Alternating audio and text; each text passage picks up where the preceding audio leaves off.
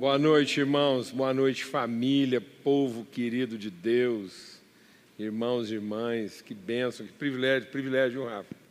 Obrigado pelo convite aí, pela honra, pela lembrança e poder estar aqui encerrando essa série com um tema assim tão, tão bendito, tão desafiador.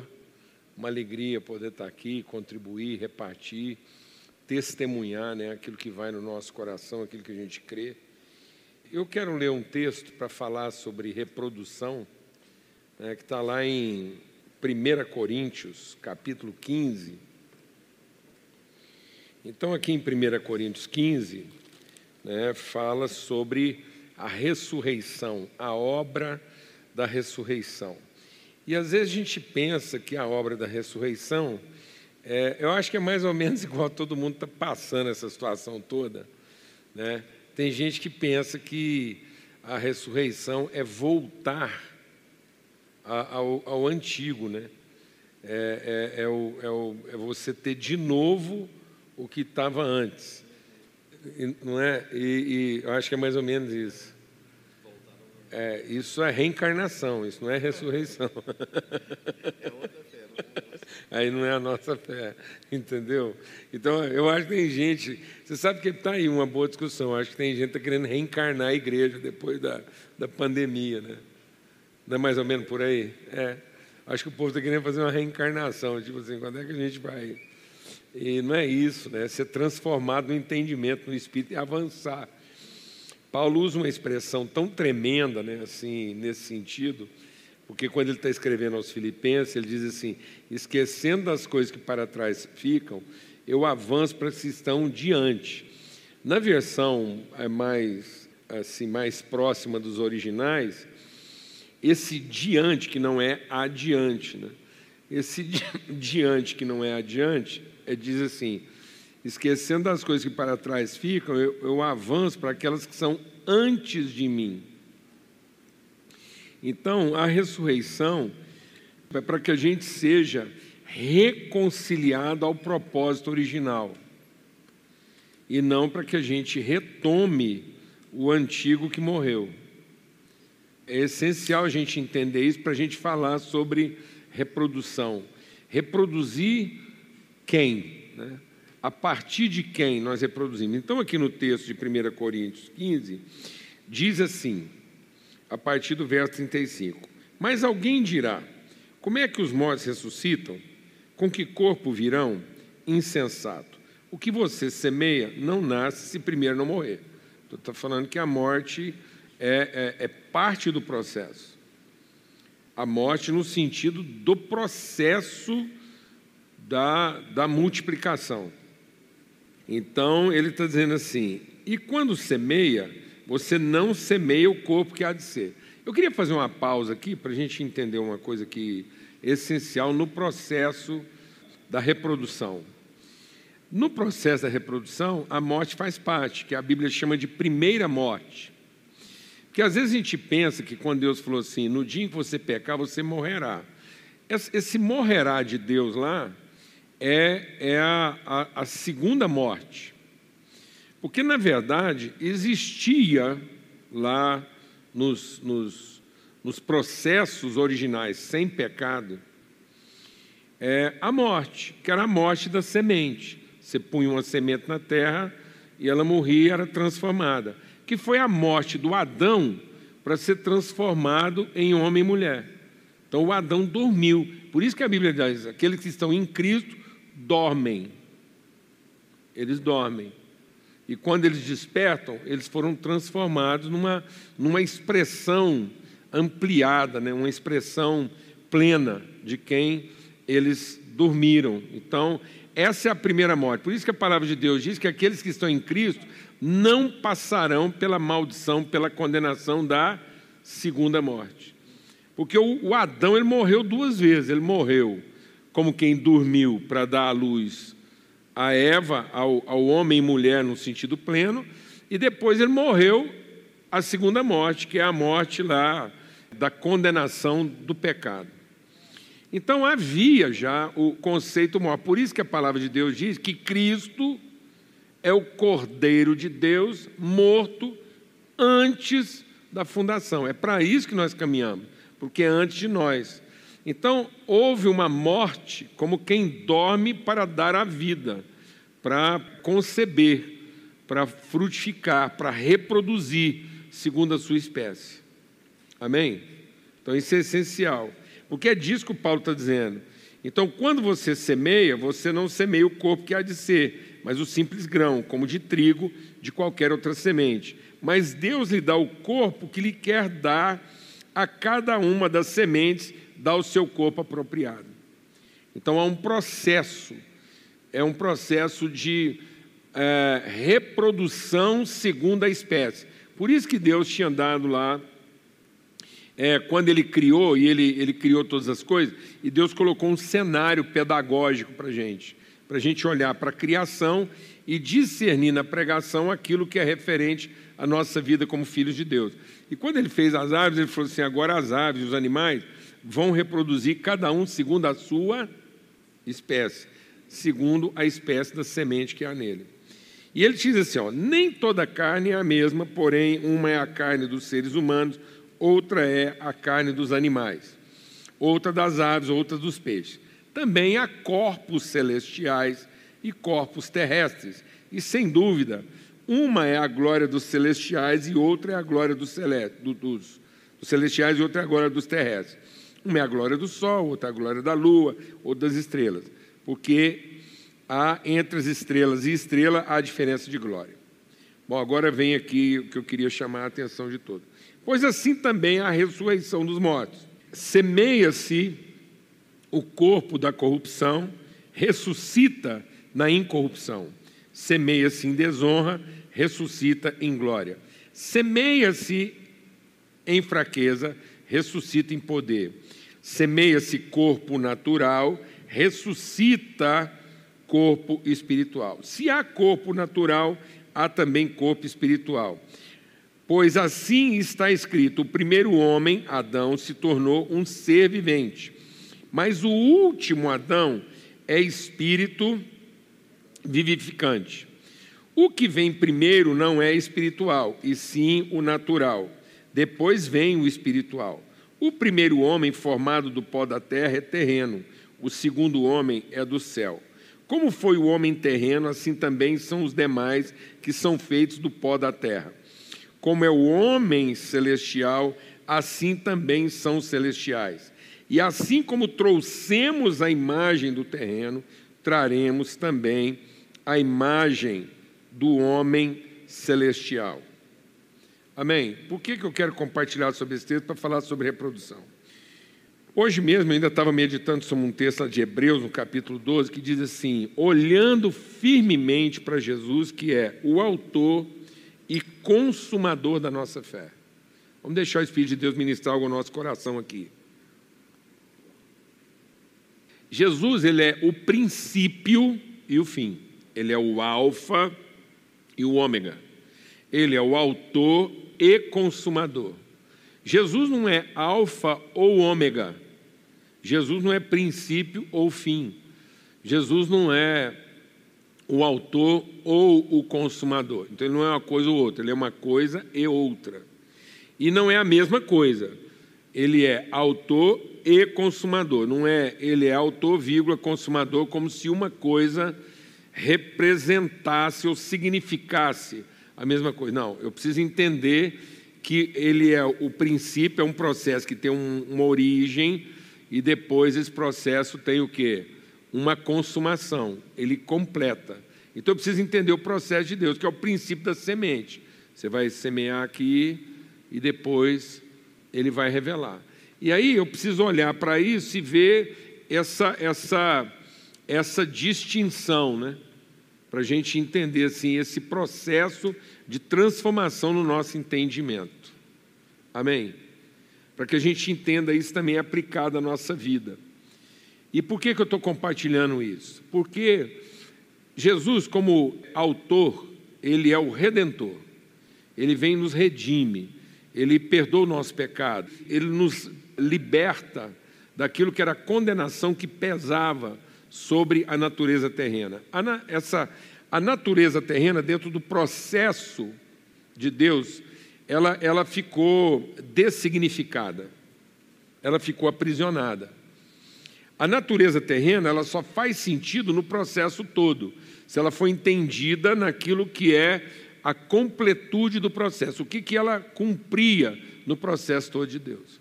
O primeiro Adão, ele viria para, em ofertando espontaneamente a sua vida, ele pudesse ter a sua vida significada no outro que ele reproduz.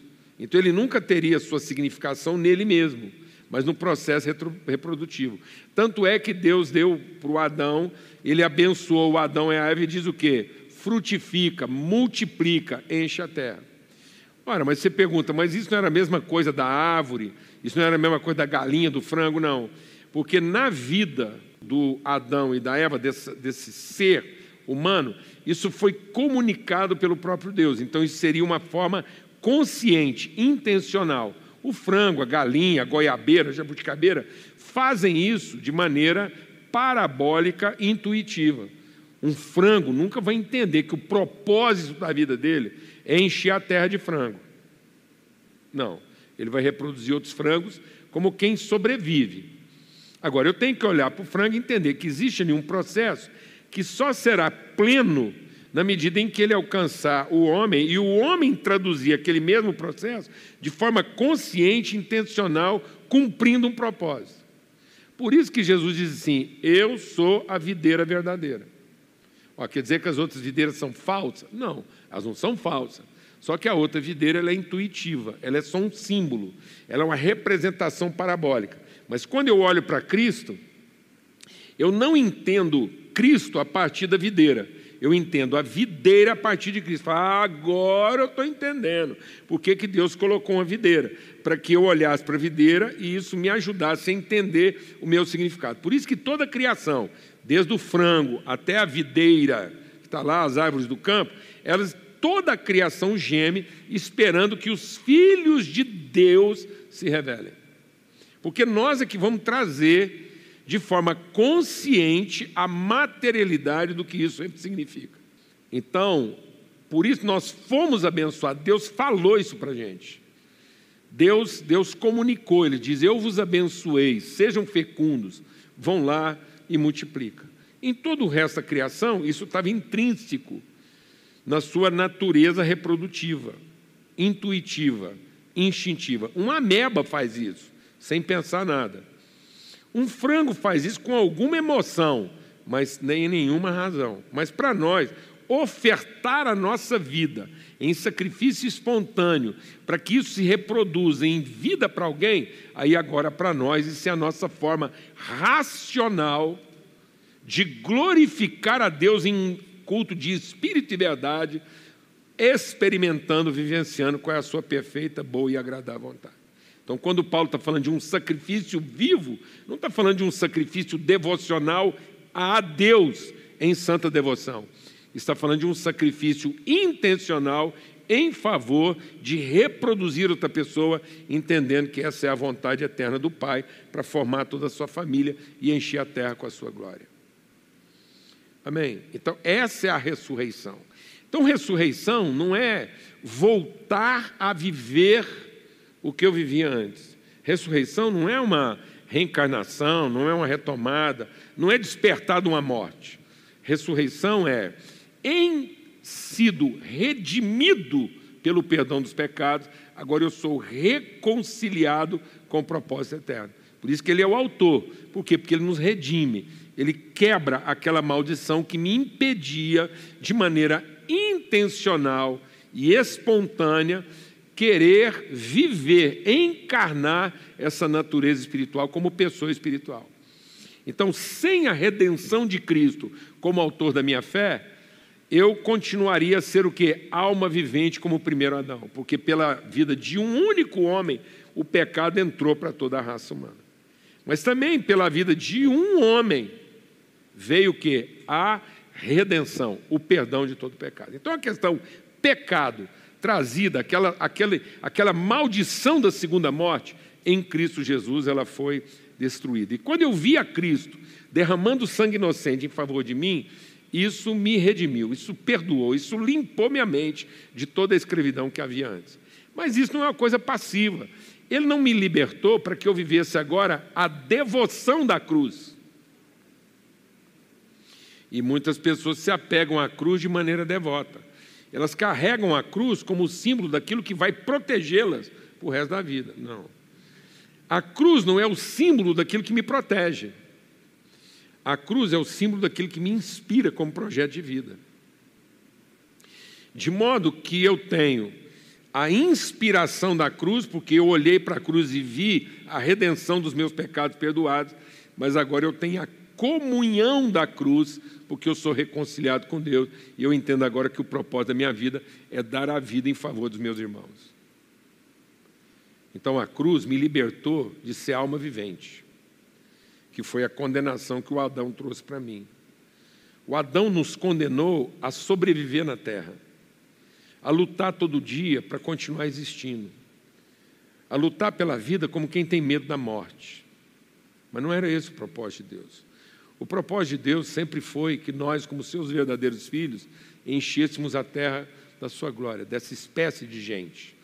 Não de uma espécie de gente que nasceu da terra, mas uma espécie de gente que desceu e nasceu do céu. Por isso que a palavra de Deus diz: simplesmente como Adão, nós trouxemos a imagem do que é terreno. Só como o Adão, eu sou um amontoado de areia, misturado lá com um pouco de argila e barro e modelado alma vivente. A minha carne morre, ela é finita. O meu homem natural se desfaz, mas o meu homem espiritual se renova. Então é formado em nós, pela identidade com Cristo, a mesma natureza espiritual que havia em Cristo Jesus. Porque Cristo Jesus não é um homem natural que vai se tornar espiritual. Presta atenção na mecânica de Deus na nossa vida, você entender agora a diferença. Jesus não é um homem natural que vai nos ensinar o caminho da devoção para ser aceito por Deus. Uh -uh. Ele não é um filho bem criado, de um casal bem formado e que vai fazer tudo certo para, no fim, aquele filho ser aceito por Deus como o maior devoto da terra que nos ensinou o caminho da religião mais certa. Não. Ele é o homem espiritual gerado em figura humana. Então, Jesus não é da espécie humana que vai se tornar espécie espiritual divina ele é o plano original de Deus, que ele é espécie espiritual formado em natureza e expressão humana. De modo que toda vez que essa natureza humana é sacrificada, emerge, se revela o verdadeiro homem espiritual. E essa natureza é sacrificada porque ela foi mal entendida, porque ela foi vitimizada, porque ela foi perseguida, porque ela foi é, é, é, linchada, não, nenhum filho de Deus é vítima. Nenhum filho de Deus é vítima. Nenhum filho de Deus é mártir. É um negócio meio esquisito a gente ficar falando da, do martírio dos filhos de Deus. Se esse é o nosso propósito, como é que isso é martírio? Não, Jesus não foi martirizado. Jesus não é o tiradente dos evangélicos. A oferta dele é espontânea. Ele veio com esse propósito de sacrificar a própria vida para reproduzir outras pessoas de mesma natureza dessa espécie. Então, isso é um processo reprodutivo. Por que, que eu estou compartilhando isso? Porque tem gente que acha que Jesus vem no mundo para multiplicar ovelha. Isso é um problema grave na nossa vida. Fica parecendo que Jesus trouxe lá do céu um, uma química evangélica para aumentar o número das ovelhas. Então tem gente que está muito focado em multiplicar o número das ovelhas. Hora nenhuma Jesus falou que veio aqui para multiplicar as ovelhas. As ovelhas se multiplicam porque são da terra. Amém? Jesus veio em forma de ovelha para revelar o espírito de cordeiro do sacrifício espontâneo. Porque enquanto a ovelha ela, ela, ela fala do cuidado de Deus, enquanto a ovelha fala daquilo que dá origem à nossa fé. Então, onde é que a minha fé começou? Como ovelha, eu vi o pastor, mas aonde ela se consuma? Eu me tornei cordeiro, eu me tornei da espécie do pastor. O homem espiritual é da espécie do pastor. O homem terreno é da espécie da ovelha. Então Jesus diz: as ovelhas estão por aí. Sabe o que está faltando? Pastores. Então Jesus não veio para aumentar o número das ovelhas. Jesus veio para aumentar o número do quê? Dos pastores. Para gerar gente da espécie dele. Glória a Deus, irmãos. Porque parece que a gente gosta de celebrar Jesus como cuidador da ovelha e não como inspirador dos pastores. Então, nosso maior desafio não é um parir um filho ovelha. Vou falar uma coisa: um incrédulo pare um filho ovelha. Alguém para ser cuidado. Mas um filho de Deus, pare um filho o quê? Então, o seu desafio é ensinar o Vitinho a ser uma boa ovelha ou dar a vida para ser um pastor? Porque ele não precisava de você para ser ovelha. Mas ele vai precisar muito de você para querer ser o quê? Pastor para querer dar a vida em favor dos seus irmãos. Então Jesus não vem reproduzir é, cuidados, Jesus vem reproduzir cuidadores. Por isso que ele é o cordeiro, ele é aquele que dá a vida em favor dos seus irmãos. Por isso ele diz: Meu pai me ama, porque eu dou a vida em favor das ovelhas, dou a vida em favor dos meus irmãos. Esse era o grande dilema de Pedro. Porque o Pedro, quando olhava para Jesus, ele não tinha dificuldade de defender o Salvador dele.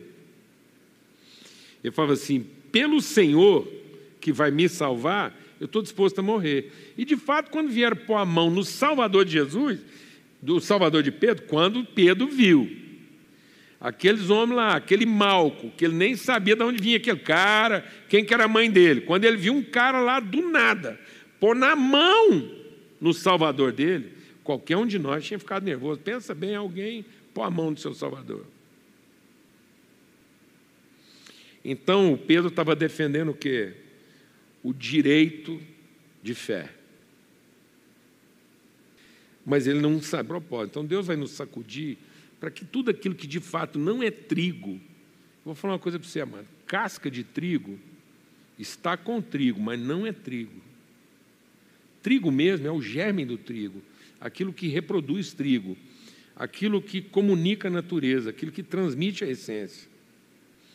E aí Jesus falou assim: você vai ser peneirado, mas quando você se converter, e eu vou orar por você para que a sua fé não desfaleça, e quando você se converter, faz um culto, dá uma oferta para mim, canta um hino.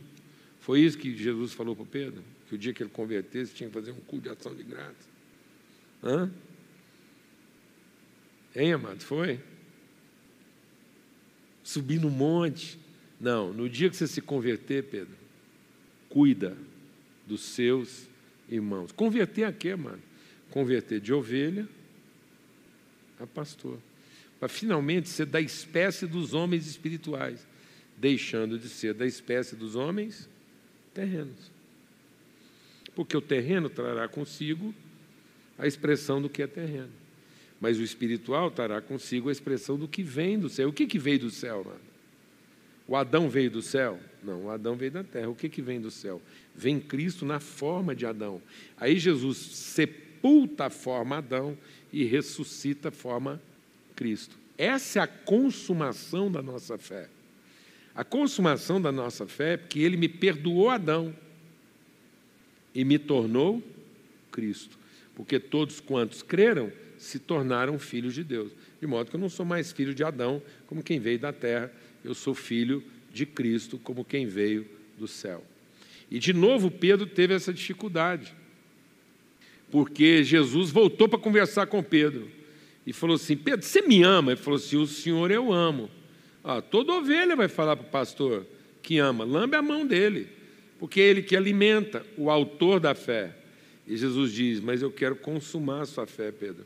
Eu sei que você me ama, mas cuida dos seus irmãos. Então nós estamos nos contentando em ter Jesus como autor da nossa fé, mas não estamos evoluindo para tê-lo como consumador da nossa fé, desenvolver nossa fé. E foi difícil para Pedro, porque depois Pedro teve outra conversa com Deus. Agora o próprio Deus veio, você vê que você é tão forte que o Pedro está arrebatado. Pensa um cara arrebatado em espírito, conversando com o próprio Deus. Sonho de consumo de todo crente avivado, amados. Quem não quer um negócio desse? Meio-dia, do nada, você num terraço, você é arrebatado, fora do corpo. Deus vem falar com você, você tem uma visão celestial. E Deus fala: Pedro, recebe. E Pedro diz: Não, Senhor, três vezes. E olha que Pedro já estava escolado nesse negócio de falar não para Deus três vezes. Mas não adiantou. E Deus falou assim: Não considere imundo aquilo que eu santifiquei. Qual era a dificuldade de Pedro, irmãos? A dificuldade de Pedro era que, em devoção de fé, ele não tinha comunhão de fé. Ele tinha fé em Jesus, mas ele não tinha fé como Cristo.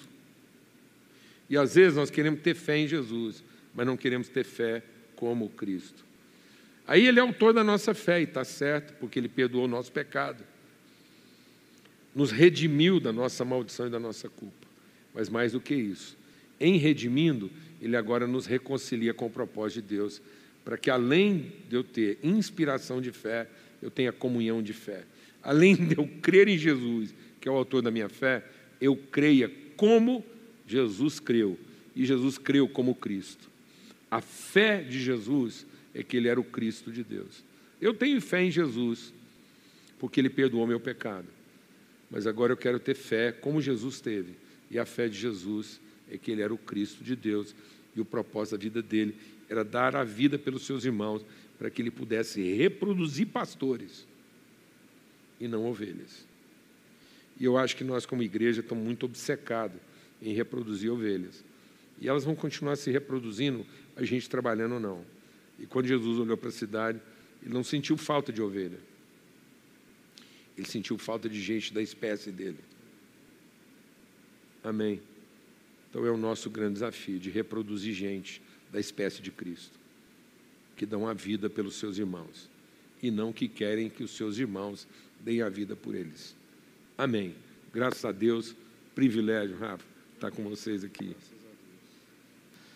Benção. Antes da gente bater um papo, eu vou abrir aqui o, o chat para ver se tem alguma pergunta, né? Eu só quero recapitular porque nós estamos no encerramento de uma série. Essa série tinha um propósito, essa série chama O Plano.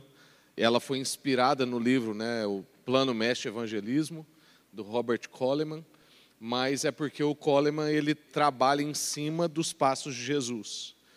Então, assim, o grande objetivo dessa nossa série era meditar sobre qual era o plano de Jesus. Né? Ele veio aqui, ele tinha um plano, ele explicitou isso, né?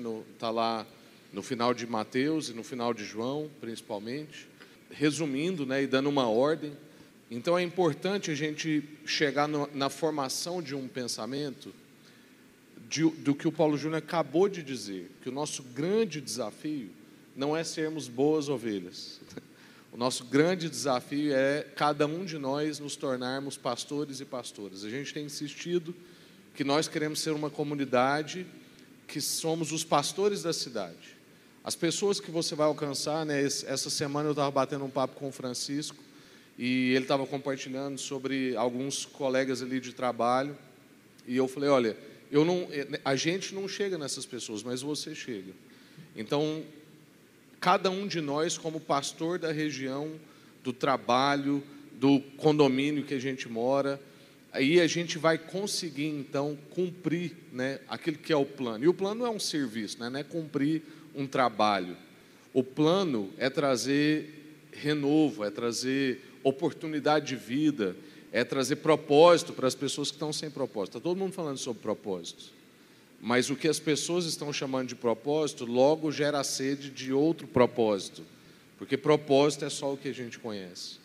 Então a gente quer entender o fechamento dessa série com o tema reprodução e trazendo esse assunto de que as ovelhas sempre estarão por aí, porque a gente quer que cada vez mais, como igreja, a gente vai entendendo que o nosso papel não é ficar aqui acomodados a sermos igrejas bem tratadas, mas a sermos ovelhas bem tratadas, né? mas a sermos ovelhas que querem se tornar cordeiros, que querem então ser pastores de outras ovelhas. Né?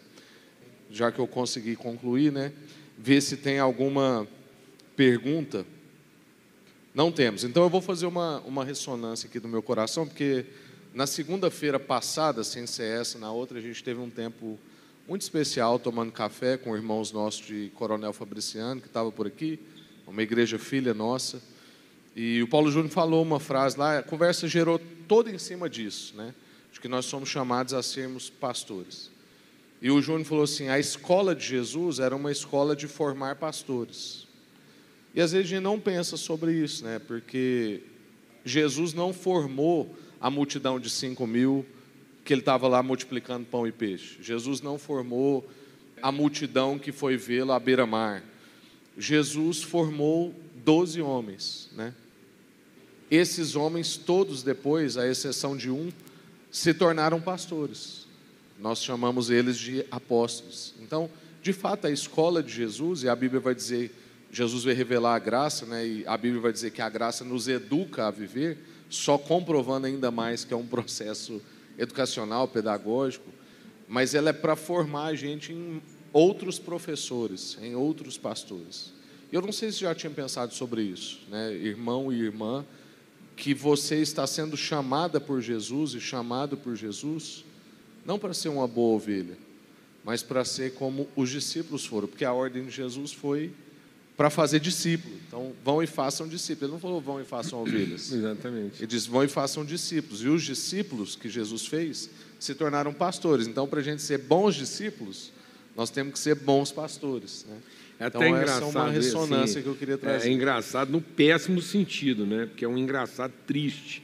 Porque o, o termo discipulado hoje não tem nada a ver, porque parece que o discipulado hoje é uma condenação a você ser ovelha para o resto da vida, né? Então, assim. Meu Deus do céu. Onde quem está discipulando está exercendo controle e poder. É, e aquilo não gera um, aquilo não gera uma emancipação no sentido de maturidade nunca, né? E aí o cara fica aumentando o número dos discípulos e aquilo não, não, não- amadurece, pelo contrário, né? empobrece a cabeça, gera um estado de dependência, rotulação, domínio. Infantiliza. Meu Deus, né? Não é discípulo meu, né? É discípulo de Cristo. É. Todos nós somos discípulos de Cristo, pessoas que dão a vida pelos seus irmãos, né? Eu tenho Não é dito- seguidores, né? É, justamente. Não, não é seguidores. É, parece que hoje a gente tem que formar discípulos, aí você fica formando seguidores. Não. Formar discípulos é formar líderes e não seguidores, né? É formar pessoas que, que vão inspirar outros e não pessoas que vão ficar seguindo o outro pro resto da vida. Meu Deus, isso é, o- isso é o inverso do negócio. Eu tenho dito aqui que quando, no, num processo pedagógico, né, não sou eu que, di- que digo isso, quando você quer ensinar alguma coisa, você precisa de pelo menos duas coisas, que é conteúdo e metodologia. E no que Jesus propõe para nós, o conteúdo é Ele, né? então o conteúdo é Cristo, é Jesus, a caminhada dele, uma caminhada de obediência, até a, a consumação, que é o que você compartilhou, e a metodologia é a relação. Então, não- justamente o que você disse, não é fazer meu discípulo, porque o conteúdo não sou É. eu, o conteúdo é Jesus. E a metodologia disso é a gente caminhar junto, não é simplesmente também enquadrar a pessoa dentro de uma sala de aula, entregar uma apostila e mandar ela ler, e, enfim, ficar trazendo Eu vou falar uma lições. coisa aqui até meio polêmica, viu, Rafael? Assim, mas você escuta isso aí com calma. Jesus não disse que a cruz dele nos salvaria. Jesus disse que nós seríamos salvos na nossa, assim como ele foi salvo na dele. Então o próprio Jesus não se perdeu porque assumiu a cruz de ser Cristo. Cada um tome a sua. Isso, né? ele falou assim: agora que você viu eu assumindo a minha. Então tem gente que é devoto da cruz de Jesus, mas não é, mas não comunga a cruz de Cristo. Então eu fico tentando ser salvo na cruz de Jesus e não entendo que a cruz salvou o próprio Jesus de não ser anticristo. Porque se Jesus não vai para a cruz, ele era o anticristo. Mas como ele assumiu a cruz do Cristo, ele é Salvador. Foi então agora você quer continuar vendo a salvação? Suba na sua. Esse né? era o significado das pessoas lá antigamente usarem um crucifixo. Né? Exatamente. Que era dizer que ele estava crucificado, estava entendendo Isso. que ele tem que carregar a cruz dele. É isso, que ele não era devoto de uma cruz que o salvaria dos outros. É. Ele era a comunidade daqueles é, que, que são salvadores dos outros. Ou seja, então quando alguém visse a minha cruz, ia saber assim: desse eu estou protegido porque ele está crucificado a meu favor. Ele não vai me devorar. Isso. Então, a cruz não era meio para proteger eu do outro, mas era para proteger o outro de mim, né? Uhum. De modo que eu não entregasse para o outro a mim, mas eu entregasse para o outro a Cristo. Amém. Tem um irmão aqui, o Fernando, ele pergunta: por que a doutrina bíblica do sacerdócio universal é tão difícil de ser acolhida na igreja brasileira? é difícil ser acolhida na igreja brasileira, não. Ela é porque é o seguinte, é porque o sacerdócio universal é uma matéria da igreja. E muita coisa que está aí não é igreja, né? Eu acho que a gente precisa acabar com essa confusão de é, a igreja é a igreja de Cristo. Agora tem cada um também pode fazer sua igreja, sabe, Rafael? Então assim, tem muita coisa que é a igreja dos homens, feita por homens, que Paulo avisou. Ele falou: oh, vai muita gente aí que são é, consciências cauterizadas, sedutores. Então, tem muita coisa que as pessoas arrastam após si gente imatura. Em nome do quê? Em nome do próprio Evangelho. Nós é que temos que ter maturidade. Né? Porque é intrínseco da igreja o sacerdócio. Não, não, não é que não, é, é difícil ser aceito. Não. Se não é sacerdócio universal do crente, então não é igreja. Uhum. Então, a igreja não tem dificuldade de aceitar. Ela só é igreja se ela se confessa ela isso. Se ela não aceita, porque ela não é igreja. Não é que ela está com dificuldade de aceitar. Uhum. Então, tem muita coisa sendo chamada de igreja que, se não confessa isso, não é igreja. A igreja é isso, é a comunidade dos santos, é a comunidade do Cristo, é o, a igreja é o corpo vivo de Cristo, onde todo mundo tem mente de Cristo, espírito de Cristo, vida de Cristo. É Cristo em nós. É um sacerdócio. Então a igreja é a comunidade sacerdotal. Ela não é o, coletivo litúrgico para obedecer um sacerdote. Isso não é igreja. Isso não é igreja, isso é qualquer outra coisa, menos igreja. Se ela não está vivendo isso na sua plenitude, se não é essa proposta, essa direção, então cuidado, porque pode ser que você está chamando de igreja uma coisa que não é igreja. É. E a gente tem que estar muito atento, né? porque a gente, nós vamos assumindo um vocabulário que não é nosso com muita facilidade. Então a gente corre o risco de chamar o que nós estamos vendo aqui, por exemplo, de audiência, e não né, dos irmãos cultuando. A gente pode, corre o risco de dizer que nós estamos assistindo um culto e não prestando culto. E tinha gente que. Isso aqui é uma reunião, não é um encontro. É, faz muita diferença. É, justamente. É. Tinha gente que assistia culto no presencial, porque no a gente acha que. Não, esse trem de assistir culto é porque agora tem na internet. Não, tinha gente que estava aqui no presencial e só estava assistindo. Só culto. assistindo. Ele não estava ali. Ele nunca esteve aqui. só espírito, cultuando. Ele não... Ele estava em corpo, mas não estava em espírito em verdade. Então a gente tem, eu, eu, eu creio mesmo que a gente tem que ir colocando um alerta sempre no nosso coração, porque a mentalidade de consumo ela está impregnada em nós. Então, né, tem um, um, um, pastor certa vez que disse que nós estamos nadando em narrativas. Está todo mundo contando uma história. É. E se a gente não, não percebe, a gente vai entrando dentro disso e aí a gente vai achando normal terceirizar. Então ser sacerdote é uma função do oficial remunerado, né? e, e, não e, dos membros, irmãos que são pastores na cidade. É bom lembrar que a confissão reformada, eu creio que isso aí também é uma coisa assim que está meio bagunçada aí, é que a igreja não é uma expectativa, ela é uma referência de fé.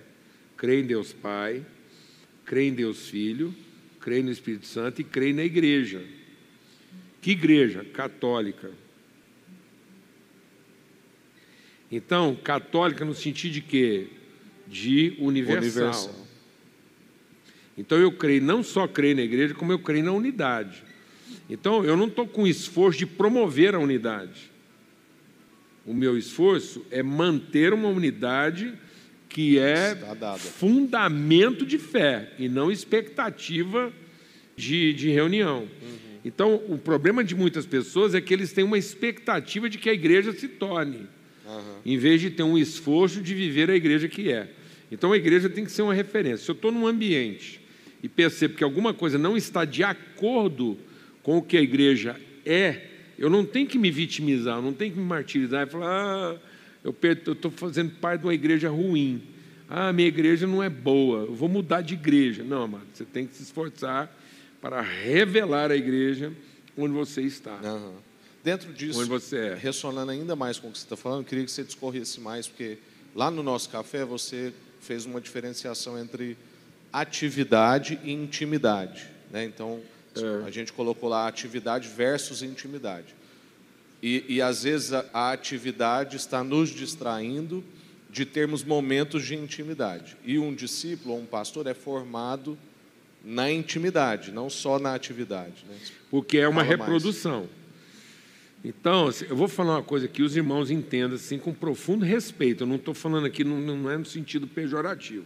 Eu só estou falando que a própria Bíblia, quem usa isso é a palavra de Deus, o apóstolo Paulo usa várias vezes. Ele faz a diferença entre o servo e o filho. Então, um grande problema nosso, assim, esse é um grande desafio de transformação do entendimento, é que o servo ele tem acesso ao lugar da intimidade, mas ele não tem lugar na intimidade. Então é mais ou menos assim para você entender mais fácil o que eu estou falando. Uma auxiliar doméstica, ela vai lá, estende a cama, ela dobra as meias, dobra as cuecas, calcinha, lava o banheiro, é, ou seja, ela toca em tudo que é, que é privativo da intimidade. Legal. E se não tiver ninguém lá e ela der uma, uma forgada, ela deita na cama, fala assim, não, aproveitar que o patrão, o patrão está aqui, vou dar uma cochilada hoje, é na cama, mega size. Ela pode ir lá e vestir uma camisola. Uhum. Entendeu? Pode. Isso quer dizer que ela tem lugar na intimidade? Cuidado, porque esse foi o engano do Abraão. E esse engano gerou Ismael. E Ismael é o perseguidor de Isaac até hoje. É o filho gerado na carne.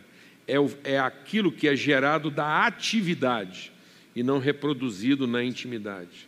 Porque o próprio Abraão e a Sara se confundiram com esse, esse lugar da intimidade como lugar na intimidade. Uhum. E aí, porque a Agar tinha lugar da intimidade, a própria Sara pôs a Agar para dormir com o marido e pariu um filho da carne. E depois lamentou isso uhum. desgraçadamente. Uhum, porque achou que a Agar, por ter acesso ao lugar da intimidade, podia ter lugar na intimidade.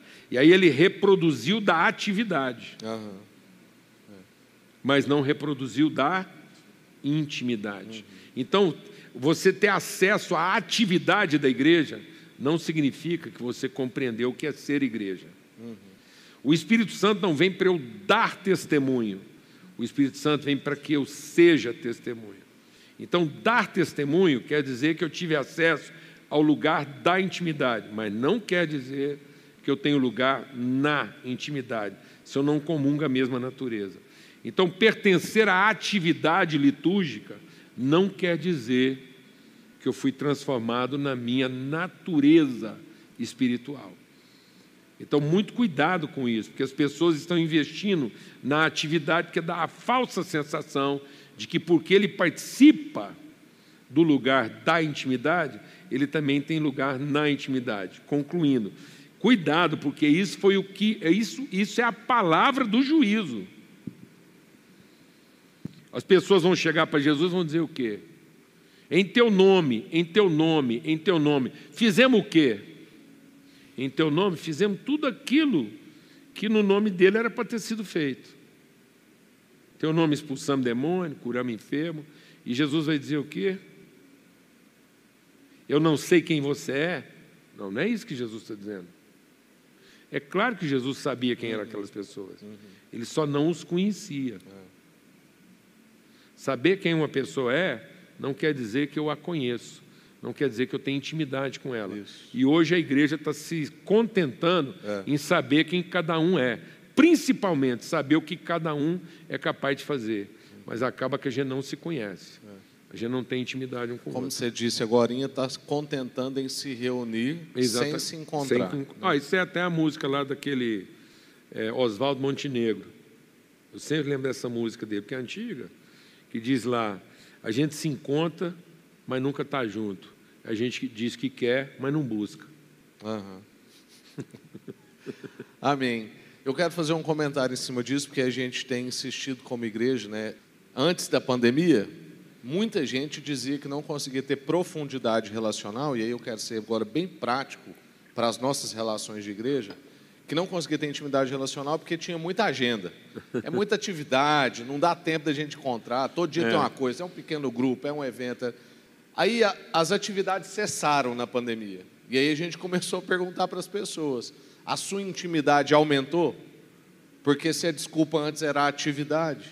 E aí a gente foi percebendo que a intimidade não tinha aprofundado. Ou seja, muitas vezes a gente está se escondendo atrás da atividade, da reunião pública, até mesmo do pequeno grupo, que era para ser uma coisa íntima. Mas a gente não está ali fazendo uma entrega intencional de quem nós somos, a gente está ali, continua na atividade. Então, tudo isso que a gente está conversando é um incentivo para que você entre e também abra a sua intimidade para que a gente tenha uma relação de ser e não só de fazer. O fazer faz parte. Depois que a gente se conhece, a gente quer fazer um tanto de coisas junto. Então, eu e a Ana, quanto mais a gente foi se conhecendo, mais a gente foi fazendo. Fez, inclusive, dois filhos. É isso então, aí. Então, tá, não tem problema em fazer. Mas a intimidade tem que vir primeiro. E a gente está pulando essa etapa. A gente está querendo fazer muito sem ser íntimo. E aí as nossas relações não aguentam. E há um risco dos filhos que vocês tiveram, se não for a compreensão do propósito, é ser filho de frango. É, não é? E não filho de Deus. Uhum. Porque enquanto vocês tiveram dois filhos, os frangos tiveram 20. Então, assim, é interessante entender que nós não estamos aqui para parir nossos filhos para ver se Deus os salva. É. Nós estamos aqui para frutificar, para gerar, para conceber os filhos de Deus. Amém. Graças a Deus. Eu ia fazer mais uma pergunta, mas eu vou pedir desculpa aí para o Paulo e para o Rafa, porque já Mas eu, eu, posso falar uma coisinha bem rápida? Por favor. Vou abusar da. da... É porque, assim, é, sabe, amados, a gente, a gente é muito mítico e pouco místico. A gente tinha que ser mais místico, espiritual mesmo, entender, ver, ver o mundo espiritual que tem em volta da gente. Em vez de ser mítico, a gente vai transformando tudo em mito. Aí a gente acha que está sendo espiritual e na verdade a gente está sendo mítico, porque a gente foi lá e sacralizou a coisa em vez de entender o sentido espiritual dela. Eu, eu me lembro quando eu me converti, o impacto, e eu cresci na igreja, filho de presbítero, me converti com 14 anos de idade. E aquilo que eu, o que de Deus se apropriou de mim no espírito e tal, gerou em mim amor amor profundo por tudo, por tudo, pelas pessoas, por tudo, por tudo que diz respeito ao reino de Deus. Eu não sei separar uma coisa, eu não sei dizer para você o que, que é, o que, que é mais espiritual, o que, que é menos espiritual. Então, assim, e eu entendo isso, porque na minha época, assim, eu não estou falando aqui com saudosista de, de gente velha, não, só para você entender. É porque vai, ainda vai melhorar, viu? Vai, vai mudar muito ainda. Mas na minha época, por exemplo, a gente não tinha celular, bicho. Telefone levava quase cinco minutos para você discar um número. É, tchá, tchá, tchá, Não, foi indo, a gente começou a forçar o telefone a evoluir, porque a gente ia lá e já trazia ele no dedo. Fazia o trem voltar na marra. Os mais antigos não esperavam que voltar devagarzinho, porque para eles já era uma evolução, tinha que rodar uma manivela. Por que, que eu estou dizendo isso? Porque receber uma carta de uma pessoa amada a gente não abria uma carta assim de qualquer jeito, ia lá, rasgava um envelope, igual você recebe uma multa, uma cobrança, um trem, você, você quer saber. Não, não. Tinha todo um negócio assim. Você pegava a carta, ia para um lugar, uma música, cheirava ela primeiro. Entendeu? Isso é toda uma vivência. Não é bagunçado. Mas hoje não, parece que as pessoas estão numa pressa de tudo. Então, você acha que na minha conversão eu li a Bíblia? Não, eu primeiro cheirava. Sentir, abraçar um pouquinho, entendeu? Ter todo assim uma um negócio assim, de um encontro, que afinal de contas, Jesus, irmão, não está aqui. Se você anda com problema com culto presencial, vou falar uma coisa para você. Jesus não está aqui. Se alguém falar para você que ele está aqui, é, é Satanás, porque o que está aqui é o Espírito dele. Em nós. Então você anda com dificuldade presencial aí, você está, ah, Jesus está comigo. Então você desencarnou, porque Jesus está lá sentado e ele ainda vem. O que está aqui é o Espírito dele. Então sinta o seu perfume, sinta o seu cheiro, o seu vento. Tem essa relação de romance sensitiva, mística com Jesus através do seu espírito. Ame isso. Ame o cheiro de Jesus na distância do irmão, num gesto, num telefonema. Num telefonema. Entenda essa forma com que Jesus se faz presente através de, de, de, mensagens, de sinais que precisam ser lidos com mais respeito, com mais sensibilidade e não com esse apetite da, da coisa materializada. Parece que a gente não se alimenta se não for de pão material. E Jesus diz: não, a gente tem outra comida para comer que o mundo não conhece. A gente se alimenta de perfume, de lembrança, de memória, de som, de mensagem, de certeza. Eu posso ficar. Sabe o que é um amigo? Um amigo é uma pessoa que você fica 20 anos sem encontrar, você encontra com ele, parece que vocês encontraram 10 minutos atrás, você pega a conversa da onde parou. Agora, sabe o que é um carente? Um carente é um cara que você fica dois dias sem encontrar com ele, e ele emburra e fala assim: você não me ligou. Ah, não, pelo amor de Deus. Isso é filho de frango, mas não é gerado no espírito. Amém? Isso é um homem terreno, que só fala das coisas terrenas, mas não é espírito doador de vida. Então nós somos a comunidade espiritual. Nós sabemos viver espiritualmente, nós sabemos nos significar espiritualmente e tornar todas as circunstâncias da nossa vida expressões presentes e vivas desse espírito em nós e através de nós. Amém? Obrigado aí pela paciência. Amém. Não, maravilha. Eu, eu ficaria aqui ouvindo ainda horas. E, e, eu sei que os irmãos também. Né? É, é, a gente só quer mesmo ser fiel, porque todo mundo vai ficando cansado aí. Tempos de pandemia é. tem sido um desafio, né? É, vamos orar para a gente. Muito obrigado, viu, Júnior? Eu Privilégio. Fico grato mesmo, muito grato. A gente, a gente fica até Júnior, né? É pastor Paulo Júnior, mas é porque é Júnior, é Júnior. Né? É, graças a Deus. Vamos orar. Senhor, muito obrigado por a gente encerrar esse ciclo. E queremos que esse ciclo encerrado continue de outra forma, que ele gere frutos. O Senhor disse que nós estamos ligados nele e se a gente não der fruto, ele arranca e joga fora, porque a gente está fora de especificação. Então, todos nós fomos gerados para gerar. O Senhor visite cada irmão, cada irmã, cada casa e que nós sejamos, ó Deus, casas geradoras.